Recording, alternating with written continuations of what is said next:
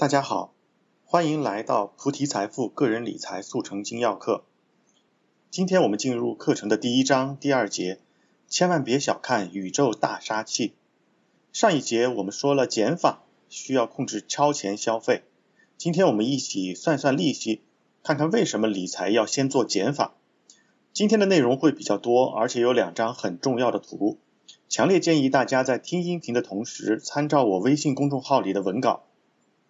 第一小节，复利的威力有多大？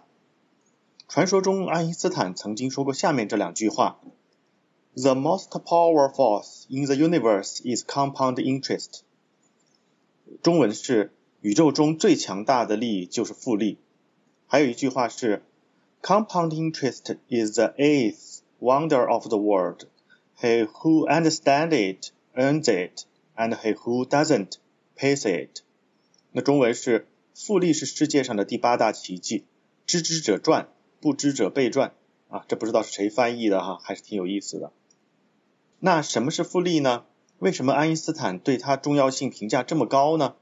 今天我们首先向大家讲讲这个对理财至关重要的问题。在讲复利之前，让我们先看看金融和利息的本质。整个金融学其实都是在时间和空间上对资源进行转移，把你现在多余的资源使用权交给未来的自己就是投资，把你未来的资源使用权给今天的自己就是借贷。因为谁都更愿意在现在消费和享受，所以这种时空转移就需要代价，这个代价呢就是利息。这么说可能还是不太好理解，让我再讲个例子。课程开头提到了玛丽在理财专家的建议下需要控制消费。如果你想明天比今天更有钱，就需要在今天开始节省钱。你今天节省的一百块，明年可以变成一百一十块，放到后年都会变成一百二十一块，因为延迟花钱可以收到利息。这个利息是从哪里来的呢？是那些现在更需要钱的人给的，他们愿意为提前拿到这笔钱支付代价。借款到期时。借款人会连本带息的把钱给未来的你，所以实际上是你放弃了现在对钱的使用权，把这个权利加上利息给了未来的你。反之，如果你现在借贷消费，也是类似的情况，你是支付了别人延迟使用钱的代价。动画片《机器猫》里也有个很好的例子，主角大雄啊，我小的时候他叫康夫哈，没有零花钱，想让未来的自己给现在的自己一点钱花。可是他没想到的是，如果提前花了自己未来的钱，那自己未来就没有钱；而反之，如果现在多存一点钱，未来的自己才会有更多钱。没有任何一个时间点的钱是凭空出现的，每一分钱都是你的体力、精力、时间换来的。这也符合经济学稀缺产生价值的基本原理。因此，金融和利息密不可分。需要注意的是，听起来都是利息。但单利和复利是完全不同的。现在让我用例子来介绍它们的区别。大多数人了解到的第一种利息就是银行存款利率。如果小张存一万元到银行的一年期固定储蓄，年化利率为百分之十啊，当然银行现在是肯定给不了你这么高的利息，我只是为了后续计算方便才这么设置的。每年银行会付对应的现金利息给小张。小张几十年不做其他操作，这一万元一直按照百分之十的利率贡献利息，这样一百年之后他会总共拿到多少钱呢？是十万零九千元，接近本金的十一倍。隔壁小王则购买了另外一种理财产品，复利百分之五的储蓄保险。这种产品每年预期分红百分之五，第二年会把分红部分跟之前的本金一起滚存，以此类推。假设预期收益都能实现，大家估计一下，这样一百年后会有多少钱？会小于前面百分之十的储蓄吗？通过对比测算，我们可以看到，在前面的二十七年，小张的收益都是高于小王的。毕竟一个是百分之十，一个是百分之五。但之后情况就发生了逆转，第五十二年，小王达到了小张的两倍，六十五年变成了三倍，七十三年变成四倍，七十九年变成了五倍。八十四年变成六倍，到了第九十九年，这个差距变成了惊人的十一倍。也就是说，百分之五的复利在九十九年后，收益是本金的一百一十多倍。在微信公众号的文本里，大家可以看到下面这张图，一百年间单利和复利的对比。所以单利和复利区别是非常明显的，单利只存本，利息不参与后续的生息，而复利则始终滚存，鸡生蛋，蛋生鸡，无穷匮也。明白了这个区别，你可能也会理解著名的马尔萨斯陷阱。托马斯·罗伯特·马尔萨斯在他1798年出版的《人口论》中预言。人口增长超越食物供应，会导致人均占有的食物减少，最弱者就会因此而饿死。他之所以这么说，就是发现人口增长是按照复利方式发展的，但粮食增长却受限于土地，不可能跟得上人口的发展。当然，事实上人口不可能指数增长，这个陷阱也没有出现过。这是题外话，在此我就不展开了。需要注意的是。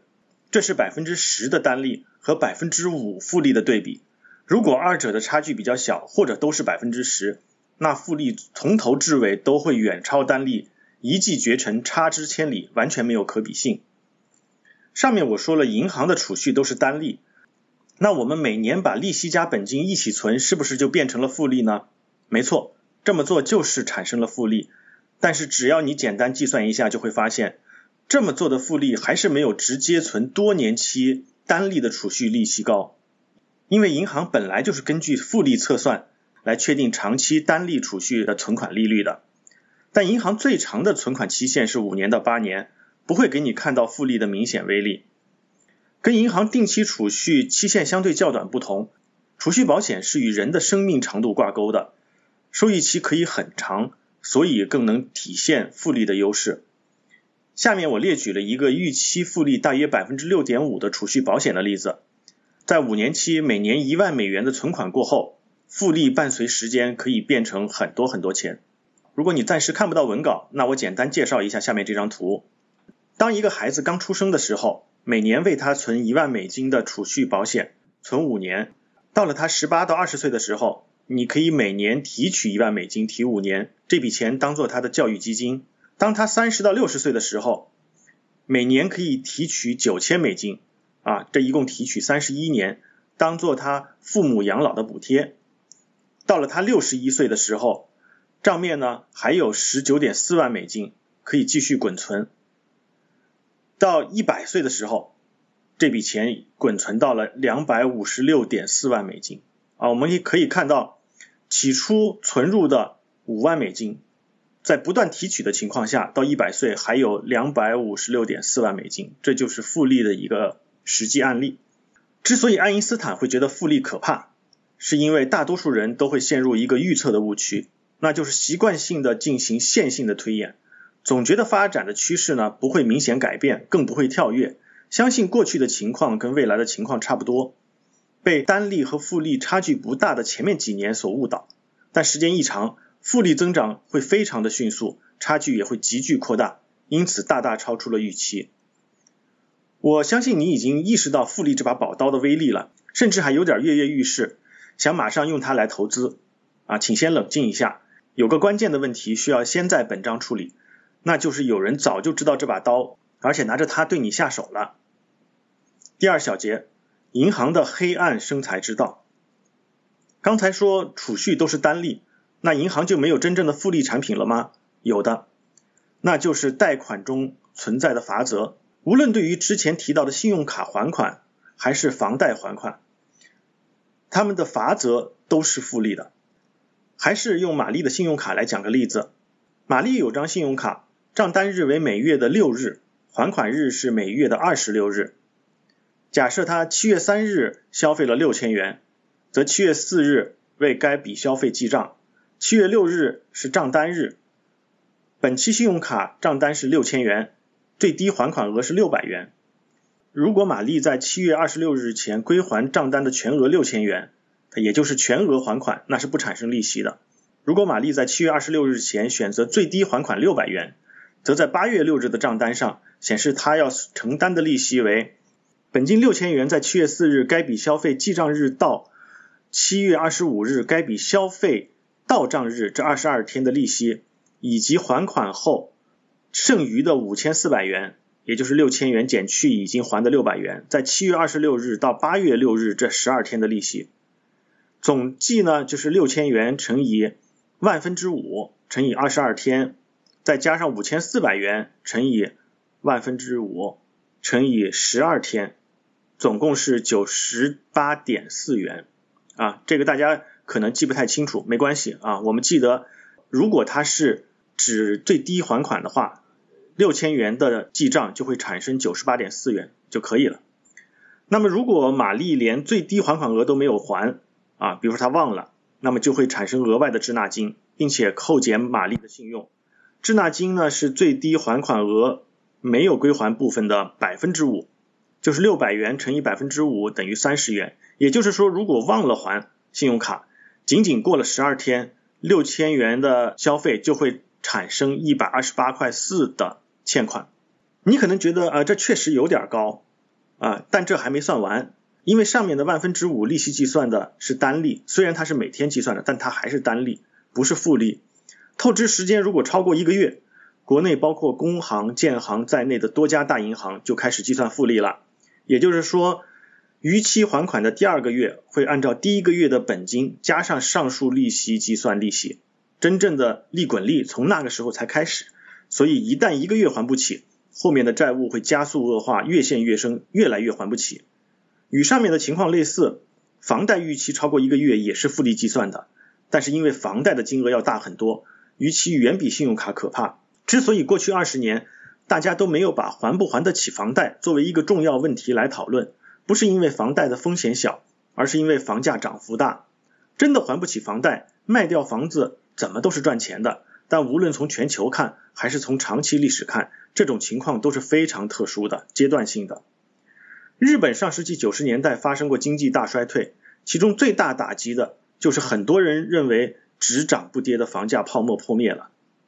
离大家比较近的是美国零八年的次贷危机，很多人用零首付或者低首付买了房子，之后因为还不起房贷而跑路，继而引发连锁反应，导致整体房价暴跌、金融崩盘。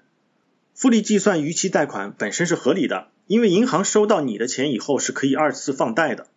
但是复利计算本身也会加速恶性循环，让还不起的更加还不起，导致整体加速崩盘。所以贷款务必要量力而行。当前中国除了几个一线城市，大多数地区的房价最近几年都是比较稳定的，部分地区还有下行的迹象。作为刚需买房贷款，务必要保证还款余量。也就是不要贴着收入总额以月光族的模式来买房，在持续上涨的市场这么做是利益最大化。反之，一旦房价下行，这种模式带来的风险就非常的大。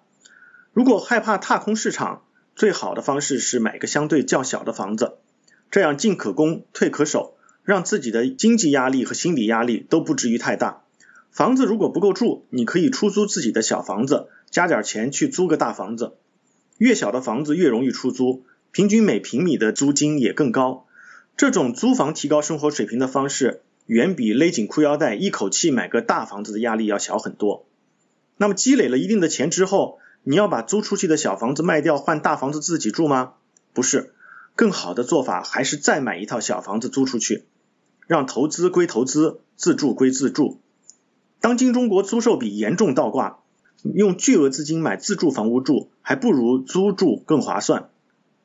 如果你算不清这笔账，未来我可以考虑做一个专题给大家讲一下买房和租房的优劣势。回过头来讲利息，你是不是觉得银行贷款这个利息真的很好，想开银行？Sorry，马爸爸想开都没有资格，大家就不要瞎想了。给大家算这笔账的目的，就是想告诉大家，不管下回在什么地方听到利息这个词。你都一定要多问一句，是单利还是复利？如果某些条款是复利，必须特别谨慎，算算未来自己是否还得起，否则连爱因斯坦都害怕的大杀器就会等着你的脖子伸过去。第三小节是算算信用卡的消费账。前面几节我都在讲信用卡消费利息很高，那么下面我找了几个大家常见的信用卡分期利率，做个简单分析。让我们看看信用卡分期付款到底水有多深。第一是农行信用卡的分期利率，每期的手续费为百分之零点六。第二呢是中信银行信用卡的分期利率，一期是百分之一点五，三期和六期是百分之零点八，九期百分之零点七六，十二期百分之零点七三，十八期、二十四期、三十六期是百分之零点七五。第三呢是浦发信用卡分期利率，三期呢是百分之零点九，六期百分之零点七八，十二期百分之零点七四，十五期百分之零点七五，十八期、二十四期为百分之零点七六。招商银行信用卡的分期利率呢是每期手续费在百分之零到百分之一点六七之间，大家可能记不清啊，不不用记这个啊，我们定性的知道每一家银行的信用卡分期利率都不同就可以了。如果真的想了解细节，可以在微信公众号参阅文稿。这其实代表了三种不同的分期利息计算方法。农行呢最简单粗暴，固定利率走到底。中信和浦发呢也相对简单，只要确定了分期就知道利息。最灵活的是招行，每次都可能遇到不同的利息标准。蚂蚁花呗和京东白条等无抵押贷款的利息核算呢，与信用卡是类似的。在这里我也简单的介绍一下，花呗类似于中信和浦发的方法，针对本金和分期期数整体提出费率，用消费本金乘以所分期数对应的费率，然后再平均到每一期，就可以算出每一期的金额。假如你分十二期还一万元，费率为百分之八点八，那手续费就是八百八十块。白条类似于招商银行，月手续费率在百分之零点五到百分之一之间波动。假设你的月费率是百分之零点六，那么一万元分十二期，手续费就是六十乘十二等于七百二十元。基于我们之前对利率的讲解，你能不能告诉我上述例子中花呗和白条的实际年化利率是多少？你可能会说，这不是很显然吗？十二期刚好是一年，这样的话，花呗就是百分之八点八，白条就是百分之七点二。其实，所有让你分期的公司都是想让你这么算，这么算觉得不高，才会毫不犹豫的用他们的钱。再想想看哪里不对？你每还一期，借款金额就少一些，但利息还是按照初始金额计算的。从月资金使用量来看，你借的钱第一个月是一万元。第二个月是九千一百六十六元，到了第三个月就变成了八千三百三十三元，计算出来的实际月利率是花呗百分之一点二二，年利率呢对应是百分之十四点六四，白条的月利率呢是百分之一点零一，年利率是百分之十二点一二，几乎是之前拍脑袋算法的两倍，所以千万别以为借贷消费的成本低。他们的利息算法跟储蓄不是一回事儿。要知道，换做你投资，得到年化百分之十以上的收益是非常难的。所以银行会用各种礼品引诱你，不断有电话打给你，用各种方式鼓励你分期。这也是为什么我开篇就说，银行在恶意诱导信用卡的滥用。为了高收益，他们在一次又一次的拉你跳入陷阱。最后，我还是想再次提醒你，上述测算还都是按照。按期付款计算的，如果没有按时付款，所有的借款平台都会按照天来算利息。